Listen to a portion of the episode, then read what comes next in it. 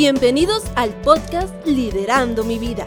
Historias, conversaciones, conceptos sobre liderazgo al alcance de todos. Descubramos juntos el potencial que hay en nosotros para inspirar cambio. Comencemos.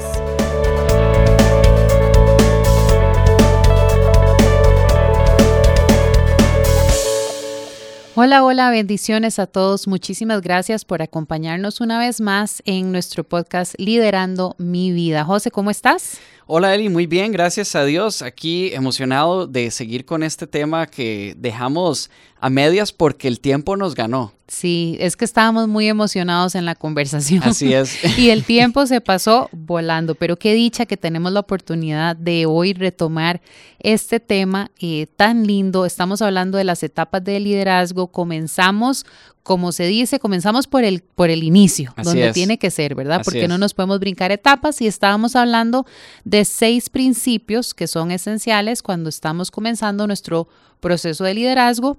Y entonces, para recapitular, eh, habíamos hablado entonces de que no existe una ruta definida. Ese había sido el principio número uno. El principio número dos era no hay que saberlo todo. Y el principio número tres, la ley de la germinación, todo tiene, todo lleva su proceso, todo lleva su tiempo y ya estamos listos para empezar con el em, principio número cuatro. Así es. Y bueno, si nos está sintonizando o está escuchando por primera vez este podcast o este episodio, le invitamos a que escuche el episodio anterior que está ligado a este. Y bueno, el, el, perdón, el principio número cuatro dice que es mirada en el mañana, pies y manos en el hoy. Qué lindo que está eso. Sí. Qué lindo que está eso. Este me gusta mucho porque tiene que ver con la claridad que tiene que tener uno eh, en cuanto a la visión como líder. Es, es, es, que es fundamental saber para dónde vamos, ¿cierto? Eh, no podemos emprender un camino si no sabemos a dónde vamos. Está claro, es un principio básico, pero, pero, ojo ahí, no, eh, eso no implica que el hecho de que sepamos a dónde ir, tengamos que trabajar es en el hoy, en el día a día y en los pasos pequeños que tenemos que dar en esas cosas que, bueno, literal, cada día tenemos que hacer para poder llegar hasta allá. Y esto es lo que muchas veces separa a los soñadores de las personas que realmente lo alcanzan. De los hacedores. De los hacedores, exactamente. Y qué lindo porque lo hablábamos en, eh, en el episodio anterior. Yo, o sea, no, no, las cosas no me van a caer del cielo. Hay que trabajar, hay que ponerle, tenemos que comenzar en algún lado y ese, y, y ese trabajo, ese comienzo, esa decisión hay que tomarla hoy. Es cierto, estamos pensando en un futuro, pero hay que comenzar hoy. Así es. Y a propósito de, de este principio que dice que pies y manos en el hoy, hay un concepto que me encanta y es que las cosas desde el día uno tenemos que hacerlas con excelencia porque es que muchas veces tenemos sí la mirada clara en la meta y creemos que vamos a hablar en el ámbito laboral.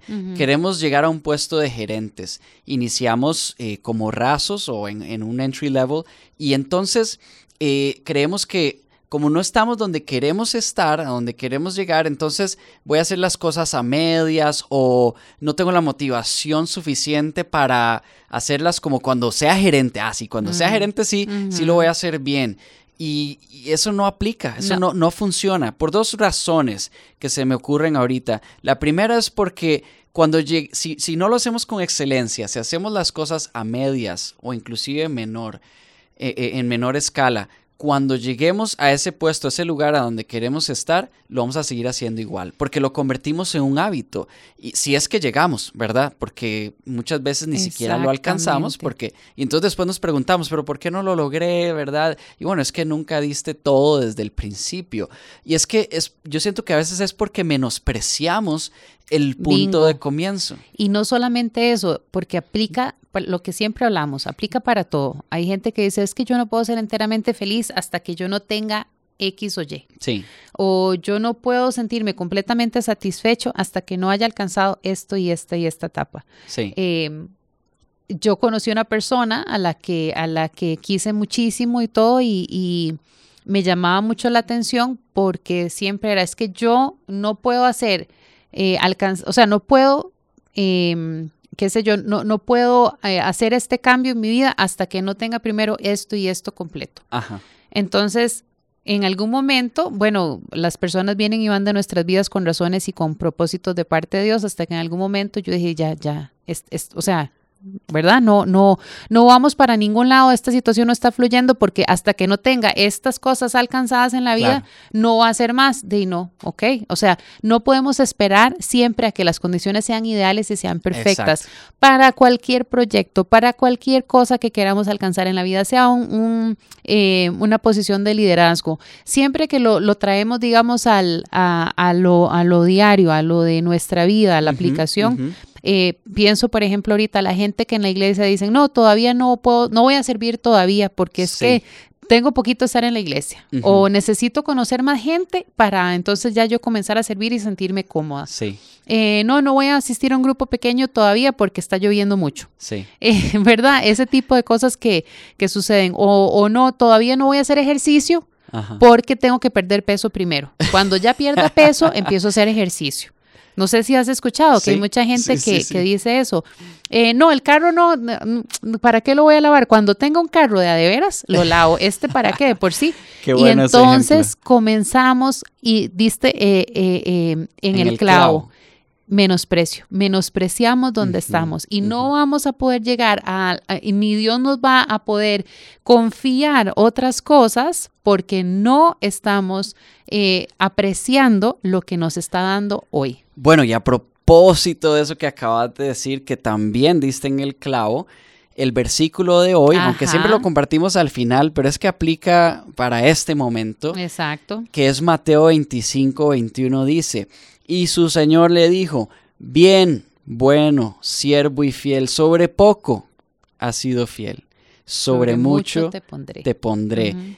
Y esto, ¿verdad? y luego, y termina, entra en el gozo de tu Señor. Y esto no, a veces nosotros creemos que, o ligamos este versículo mucho a la parte financiera, a la parte de dinero, ¿verdad? Es que sobre poco ha Ah, sido sí, Entonces, eh, como ahorita yo soy el pobrecito, ¿verdad? No tengo muchos ingresos, no tengo, bueno, nunca va a ser suficiente, ¿verdad? Si uno no, no está satisfecho con o agradecido con lo que hoy tiene y es.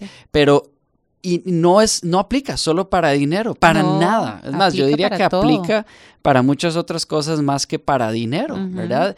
Y a eso se refiere con a- precisamente al ejemplo con el que, con el que comenzamos, de, de que si estoy en un trabajo y quiero llegar a un puesto de gerencia donde eventualmente voy a tener personas a cargo y ahorita soy una de esas personas que alguien tiene a cargo, eso es sobre lo poco. Tengo que ser ese trabajador excelente y tengo que pensar inclusive en que algún día cuando yo esté a cargo quisiera tener a alguien como yo a cargo, ¿verdad? Y entonces ser esa persona que apoye, que agregue valor y que a la persona que tengo arriba, a donde yo quiero llegar un día, eh, pues le dé lo mejor de mí, ¿verdad? Para poder alcanzar ese, ese, ese propósito, pero desde el principio con excelencia y sin menospreciar el punto o el, el punto de comienzo y donde estamos en este momento, ¿no?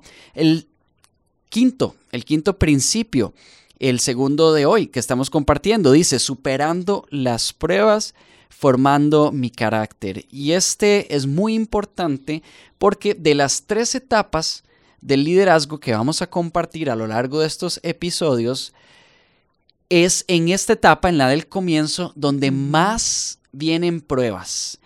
Y no sé si es que más vienen pruebas o más percibimos que vienen pruebas.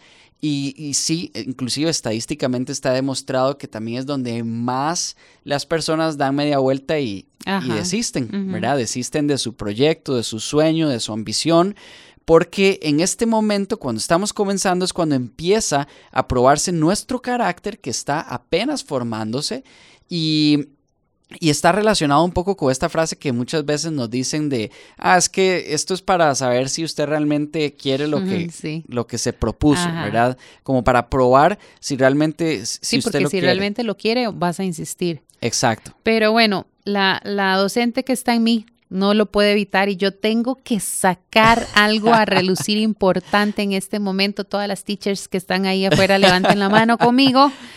¿Cómo vemos esto hoy en día en los niños y en los adolescentes? Uh, sí. Lo vemos un montón y se está, eh, creo que hasta cierto punto lo están replicando de nosotros los adultos.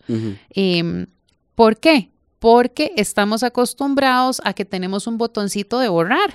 Entonces, si cometo un error, Wow, sí. puedo borrarlo y es como si nada hubiera pasado y puedo empezar de nuevo. Tenemos eh, la capacidad de que si en un juego de video eh, pasé el nivel, pero no, no quedé satisfecha, yo quiero más puntos, puedo volverlo a hacer y lo puedo lograr. O eh, tenemos como varias maneras de burlar el sistema, por así decirlo, y quedar siempre exitosos. La vida real no funciona así. Sí. Entonces, nos estamos acostumbrando nosotros a que em, eh, queremos las cosas rápido, de manera eh, fácil, sin tener que trabajar mucho. Estamos transmitiendo a veces de manera inconsciente este, este, esta conducta, este patrón, esta enseñanza a los, no, no solamente a los hijos, ¿verdad? Porque incluso los demás que somos adultos, que estamos eh, alrededor o que tenemos niños o adolescentes a, a nuestro cargo, estamos tal vez de manera inconsciente enseñándoles esto a través de las ventajas que tenemos por la tecnología en estos tiempos. Entonces es importante recordar que la vida real no es como las redes sociales, que la vida real no es como los juegos de video, que la vida real no es como en las películas, que la Así vida es. real eh, no tiene el botoncito de borrar, que tenemos que pasar por las pruebas para poder aprender, que es lo más importante. Qué importante eso que decís, Eli, y es que de hecho me recordaste un concepto que se lo hemos escuchado muchas veces a John Maxwell, que inclusive ahora que estuvo en Costa Rica lo volvió a compartir. Y él siempre hace, hace así, ¿verdad? Este, y bueno, las personas no me están viendo, evidentemente, pero lo que estoy haciendo es que tengo mi mano levantada y él siempre dice, las cosas que valen la pena están cuesta arriba. Exacto. ¿verdad? Y yo creo que eso es lo que nos hace falta, eh, pues, inculcarles, enseñarles a las generaciones de hoy en día. Y es que es cierto, es cierto que muchas cosas, eh, y por lo que ha avanzado la tecnología, por lo que, eh, Por el ritmo de vida que llevamos. por el ritmo de vida exacto, esto es una generación que ciertamente adquiere las cosas y las tiene muy a la mano. Mira, pido algo, me llegó mal, ¿qué hago? ¿Lo devuelvo? Sí. Y me devuelven la plata y, Y- me dejan el o me producto devuelven la plata o me, me cambian el producto. Sí. Estamos acostumbrados a eso. Pero nuestra vida. Y si no hago un berrinche. Ajá, y, pero redes. nuestra vida no es así. Nuest- nuestros procesos de vida no son así. No, no podemos, eh, vamos a ver, no podemos devolver un esposo o una esposa. No podemos devolver un hijo una Qué hija. bueno, claro, ¿Verdad? no, No, no, puedo no. decir, este jefe no me gusta. Me lo pueden cambiar, por favor, porque no, no me gusta. Sí. O sea, no. Sí. La, la vida no es así. que, que me causa demasiada gracia lo que estás diciendo porque justo hablaba con uno de, de, de mis jefes en estos días y me decía, José, ¿qué le pasa a la generación de hoy en día que con, ante la mínima prueba, ante el, Sí. el mínimo, no sé, que le alcé la voz y ni siquiera fue porque estaba enojado, ¿verdad? Simplemente ni me di cuenta, ya renuncian, ya Sí. se van para otro trabajo, ya dejan todo votado, ya, ¿verdad? Es una generación, y lo hemos escuchado muchas veces, de cristal, es... Y yo creo que lo que hace falta es, es esto. Y lo que te estaba diciendo precisamente con respecto a que hoy en día todo le está enseñando a esta generación a ser así, es, en- es que entonces nosotros en nuestro liderazgo como padres, como jefes, como compañeros de trabajo, como miembros de una iglesia, como servidores, es precisamente educar a las personas que están a nuestro alrededor o ayudar a que estas personas desarrollen esto a través de nosotros irles poniendo algunas trabas, ¿verdad? Eh, yo lo veo todos los días con Felipe, o sea, yo, eh, mi trabajo, eh, quizás algunas generaciones atrás, el trabajo era sí facilitarles las cosas porque, wow, qué, qué difícil que era. Hoy en día mi trabajo es más bien hacerlo esperar por algunas cosas. Ajá. Hoy en día mi trabajo es que cuando él dice, papá, quiero, quiero este carrito que lo ve en televisión, y uno le dice, eh, bueno, tenemos que, eh, que ver cuándo lo podemos comprar o saber si hay presupuesto. Vos tenés dinero para eso, inclusive, porque él ya él maneja cierto dinero y cosas por el estilo. Y él me dice, no importa, mañana lo compramos, ¿verdad? Usted nada más pasa la tarjeta. Ah, lo que él ve. ¿Ves? Ajá, lo que él ve de todo- manera inconsciente. Exacto. Y sabes que en el fondo eh, es un carrito que quizás yo diga, mira, sí, o sea, no, no pasa nada. O sea, yo puedo ir literalmente mañana y comprárselo. y, eh, y uno hasta, hasta peca de que le dan ganas de hacerlo. Pero mi trabajo es decir, no, aunque yo pueda, lo tengo que hacer esperar. Es un momento en el que tengo que enseñarle a hacer esperar y decirle, Feli, ¿sabes qué? Este mes no. ¿Te parece si el otro mes? Y, le- y le pongo una fecha, ojalá lejana para él. Y lo vamos a comprar, en- a comprar entre los dos, ¿verdad? Exacto, y además si quieres otra cosa, tienes que decidir qué vas a querer de las dos cosas, no podemos todo. Ese es nuestro trabajo hoy en día con las generaciones que estamos formando y aún ya con generaciones que están formadas Es cierto. para desarrollar ese, ese principio, ¿no? Y bueno, el principio último y sexto es el de piloto automático. ¿Y a qué se refiere con, con piloto automático en esta etapa del comienzo? Bueno, que cuando ya, eh, ya arrancamos, ya nos dimos cuenta que sí, no lo vamos a saber todo, no vamos, a tener un mapa para comenzar, eh, que van a venir pruebas y estamos haciendo lo que nos corresponde el hoy con la mirada en el mañana. Vamos a entrar en una, en una fase en la que vamos a, lo que nos toca es simplemente repetición y constancia. Y este está muy ligado a lo que estábamos hablando anteriormente. Las cosas no van a venir de la noche a la mañana y tenemos que hacerlo una y otra y otra y otra vez para que empiece, nos- se nos empiece a reconocer eh, dentro de nuestro liderazgo. Y esto, ojo, no estoy hablando que, que solo para las personas que tienen un puesto en, Mm, alguna compañía, no, no. Yo como papá, Ajá. ¿verdad? Mi hijo tiene que empezar a reconocerme eh, de que yo soy constante en que lo que digo, lo hago. No hoy y mañana no, y después sí, y después tal vez. No, no, no. Día tras día, tras día, tras día. Es Igual como en el entrar. trabajo. Exacto, como entrar en un, pelo- un piloto automático. en el ese trabajo, en la iglesia, en la comunidad. Eh, la Biblia nos habla en Santiago de la persona inconstante. Y nosotros como hijos de Dios, esa no debe ser una característica de nosotros, la inconstancia. Todo lo contrario. Así es. Debemos ser personas constantes, que esto se vea reflejado en nuestro servicio a Dios, en nuestro amor hacia nuestra familia y nuestro servicio a nuestra familia, en nuestro buen desempeño en el trabajo, que no sea que, uy, esta persona ha trabajado maravillosamente estos días y que sea una raya, no, más bien que esa sea la norma en esta persona, Así que es. esta persona siempre da eh, un o se desempeña de una manera excelente. Exactamente. Y es que este, por eso es que este es el último principio, porque esta es la transición entre lo que es la etapa del comienzo y la próxima etapa, que es la maestría. No vamos a hablar de ella, vendrá en el próximo episodio, pero esta es la transición. Una vez que yo me encuentro ya haciéndolo una y otra y otra vez y entro como en esta fase de, de piloto automático, ¿cuándo es que voy a transicionar? Bueno, cuando yo me convierta en en inglés se le dice subject matter expert, ¿verdad? O un experto en la materia.